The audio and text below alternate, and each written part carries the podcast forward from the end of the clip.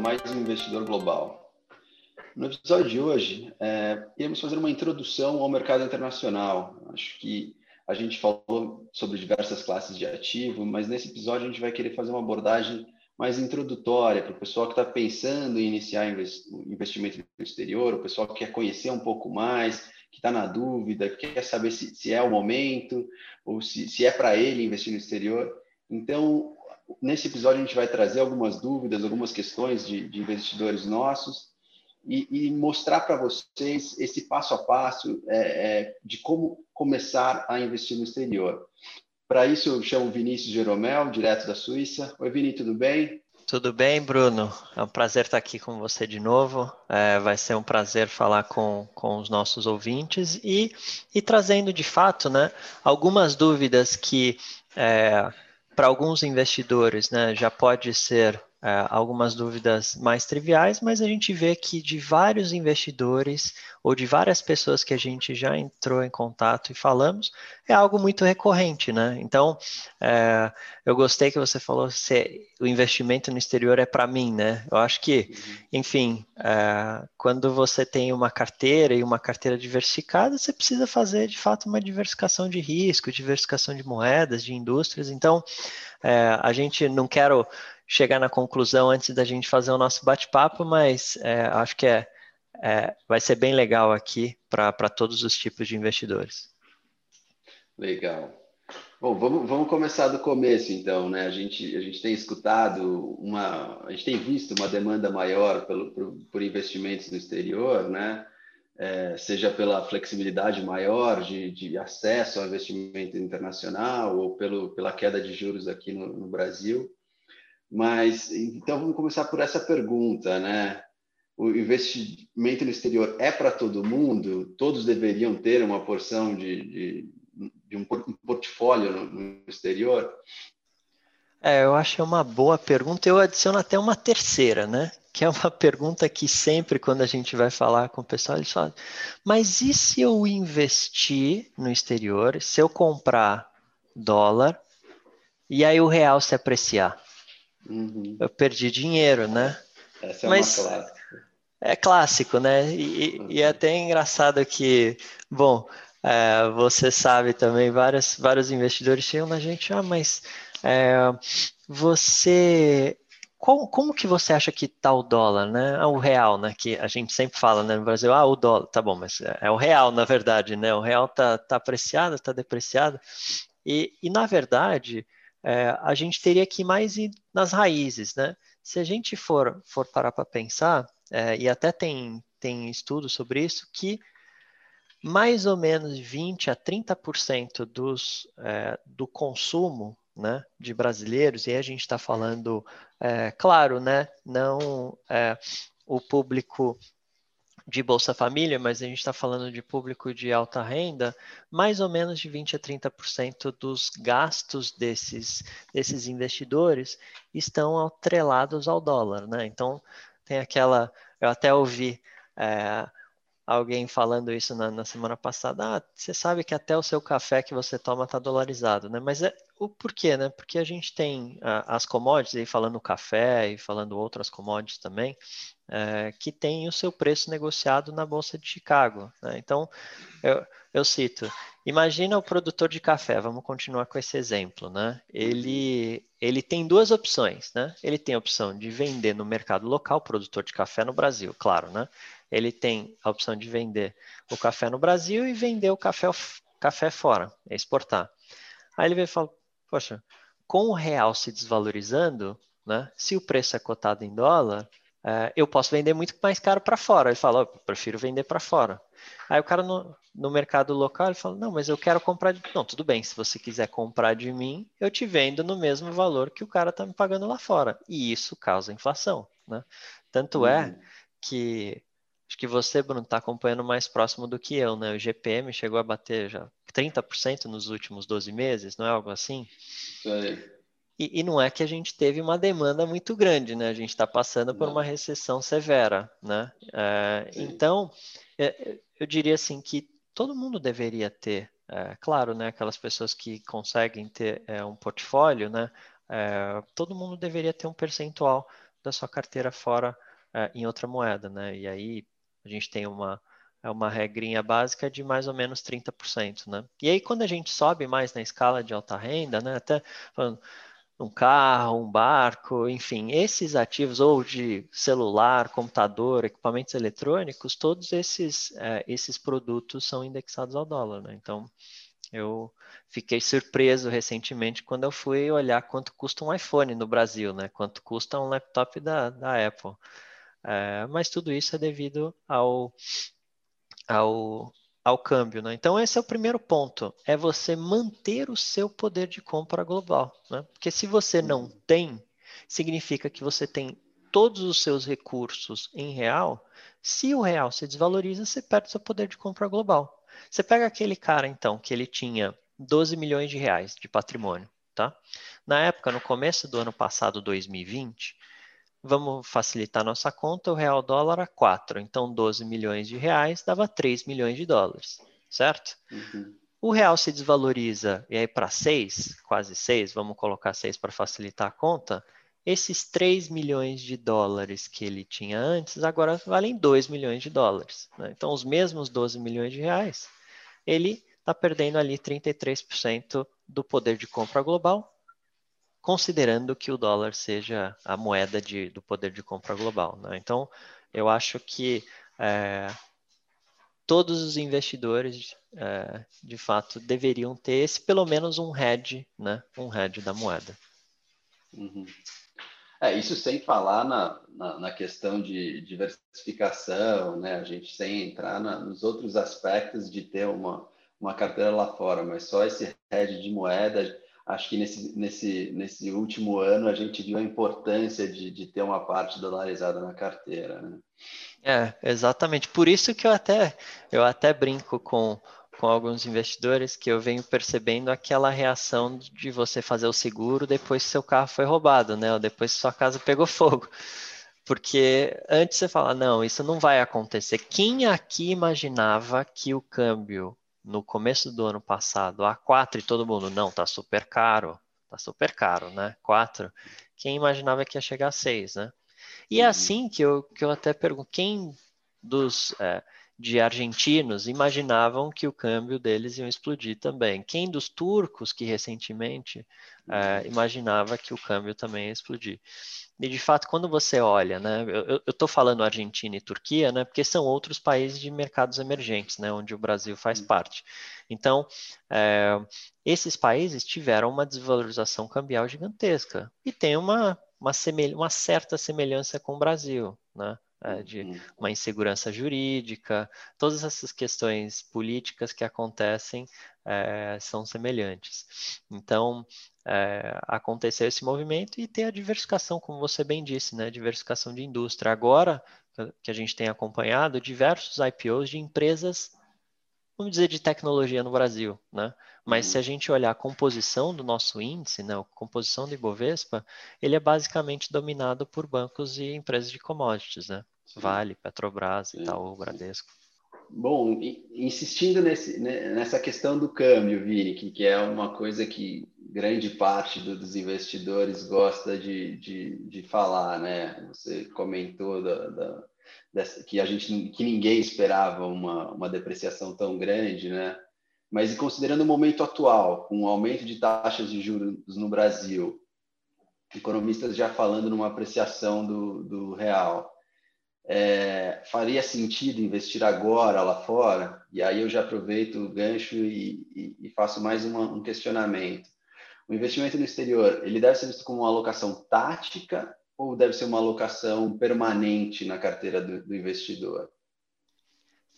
Você preparou de propósito essa pergunta, né, Bruno? Porque. é, a gente escuta sempre, né, Vini? Vamos responder aqui, fica mais fácil do que responder um a um, né? Sim, é, e é, é, até engraçado que o que eu falo, bom, respondendo de maneira clara e direta, né? Não é uma, uma posição tática, né? Você, como eu falei, é, você tem uma parte do seu patrimônio para você ter até uma proteção, né, para o seu poder de compra. Isso não é uma posição tática, isso é mais uma posição estratégica, né? E aí, o comentário que, que eu ouço de alguns investidores, tá, imagina que eu mande 30% do meu patrimônio para fora, tá? Eu mande e compre dólar e tenho um portfólio em, em dólares. E aí o real se aprecia. O real hoje tá de 1 para 5,5, vai para de 1 para 4. Puxa, eu perdi bastante dinheiro, né? Não, ao contrário, né? Você ganhou bastante dinheiro, porque o restante que ficou em real, os outros 70%, teve um ganho muito grande de poder de compra. Né? Então é um, é um hedge. Os outros 70% se valorizaram muito. Então, tem momento certo? Não, não tem.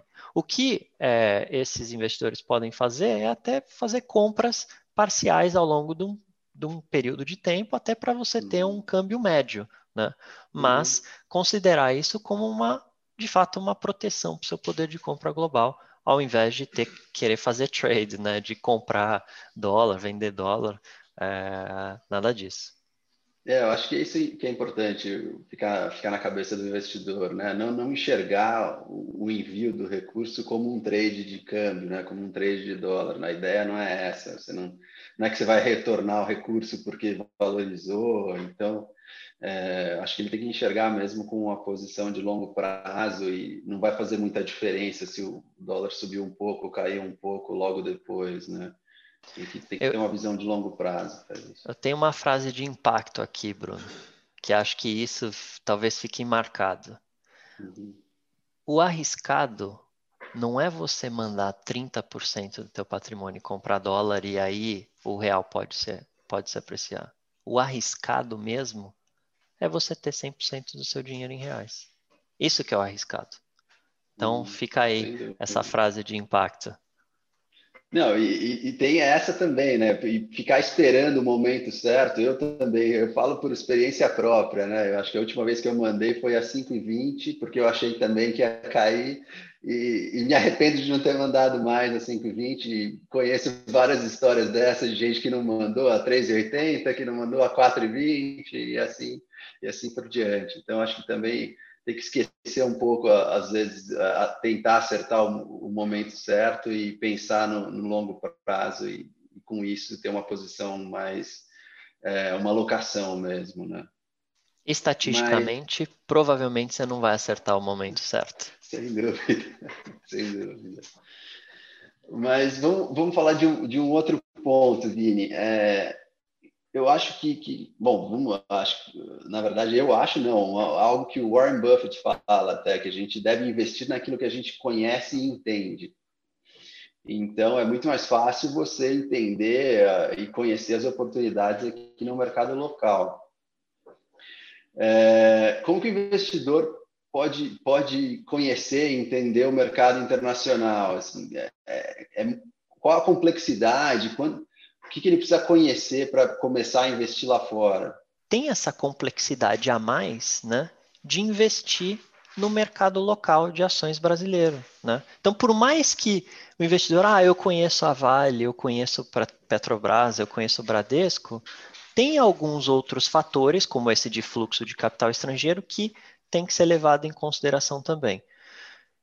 E aí, quando a gente está falando no mercado internacional, é, eu vejo que tem algumas diferenças nos portfólios, né? Então vamos até tentar tirar o que aparenta ser essa complexidade no mercado internacional. E até eu vi recentemente dados onde é, um portfólio, né, e pegando clientes né, que já tem uma carteira diversificada, não estou falando clientes que estão na poupança, né? Então, clientes que já têm uma carteira diversificada, eles, um portfólio com 30% de ações em, em, ações brasileiras é um portfólio arriscado. Né?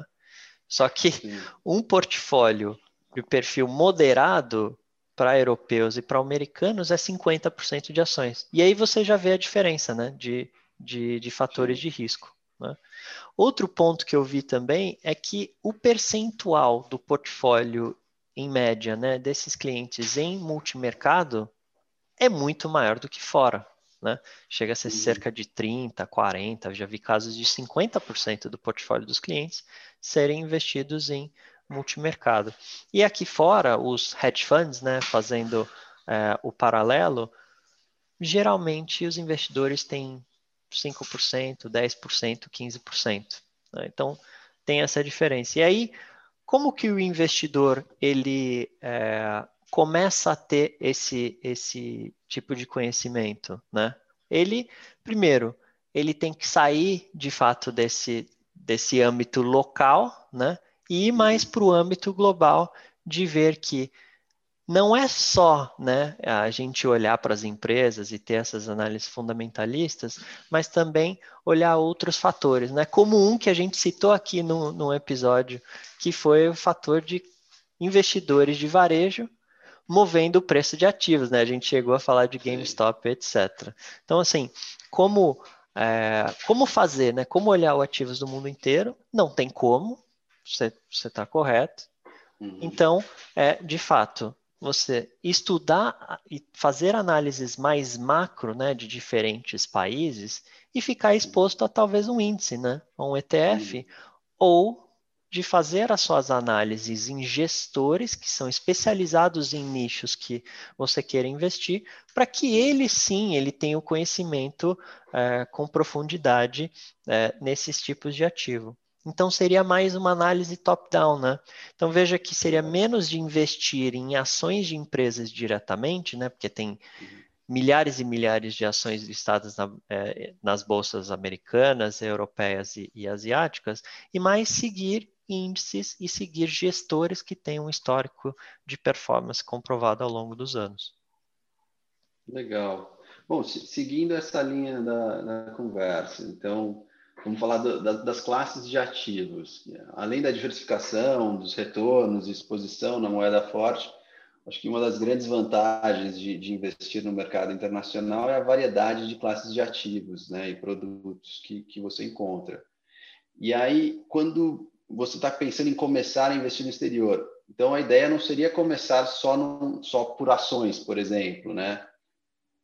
é, como é que eu monto uma carteira global que pode absorver todas essas vantagens que a gente comentou aqui? É, começar com ações globais só se você quiser fazer apostas, né? Se você quiser apostar, então pode, pode começar, mas é, o, o mercado internacional é muito mais do que ações, né? É, você tem ações, tem investimentos de renda fixa e diversos deles, investimentos em hedge funds, os multimercados, tem commodities, tem investimentos mais líquidos, né? Uh, de private equity, venture capital, de mercado imobiliário. Então, é, para imagina, antes de eu responder essa pergunta, imagina que a gente está no mundo globalizado, né? Então, seu portfólio deveria ser globalizado, né? Onde você tenha ações diversificadas globalmente. Uhum. Renda fixa diversificada globalmente. E a outra parte de alternativos, né, que aí é mais uma postura nossa, né, como gestora, de ter nessa parte de alternativos é, ativos que tenham uma correlação, né, é, que seja baixa em relação a ações e, e, e a renda fixa, né? Então, para que esses alternativos seja meio que um contrabalanceamento, né? um balanceamento de risco do, do seu portfólio. Então, é uma diversificação é, onde você tem diversas classes de ativo, como essas três maiores onde, que eu mencionei, mas também uma diversificação entre regiões. Né?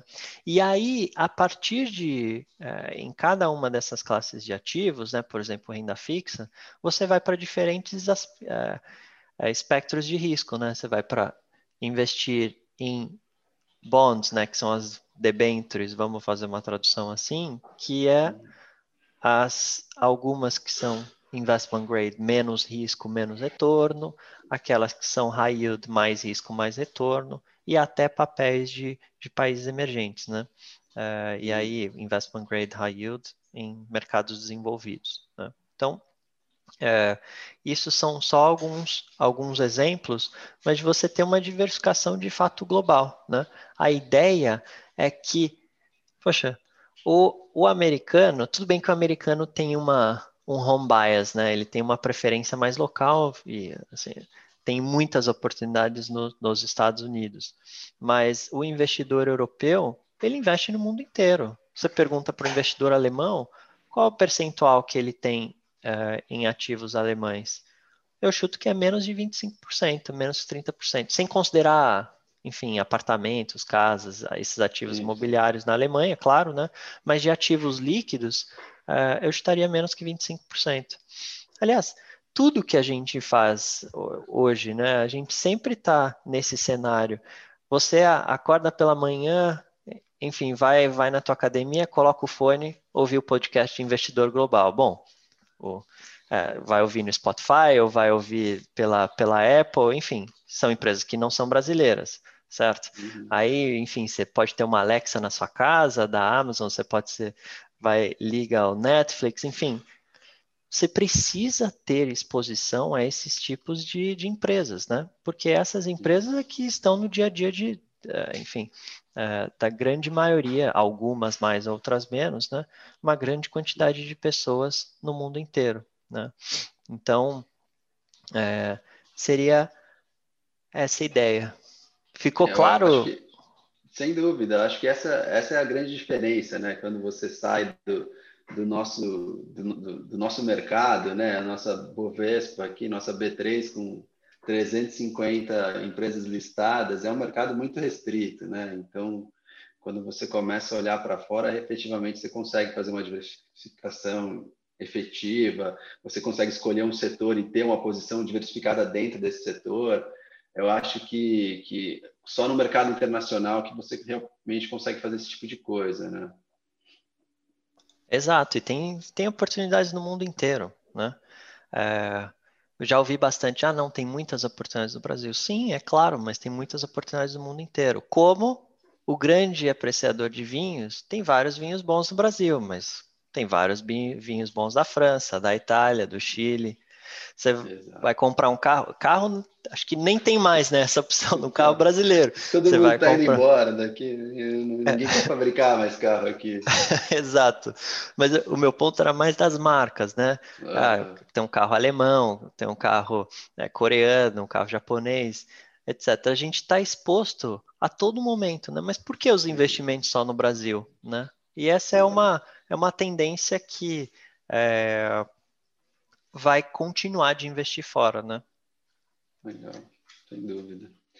Ah, e Vini, e na parte para o pessoal que quer aprender um pouco mais, é, você tem alguma recomendação? Tem um podcast que eu gosto muito, chama Investidor Global, acho que esse Excelente. seria. Esse é muito bom, esse é muito bom mesmo.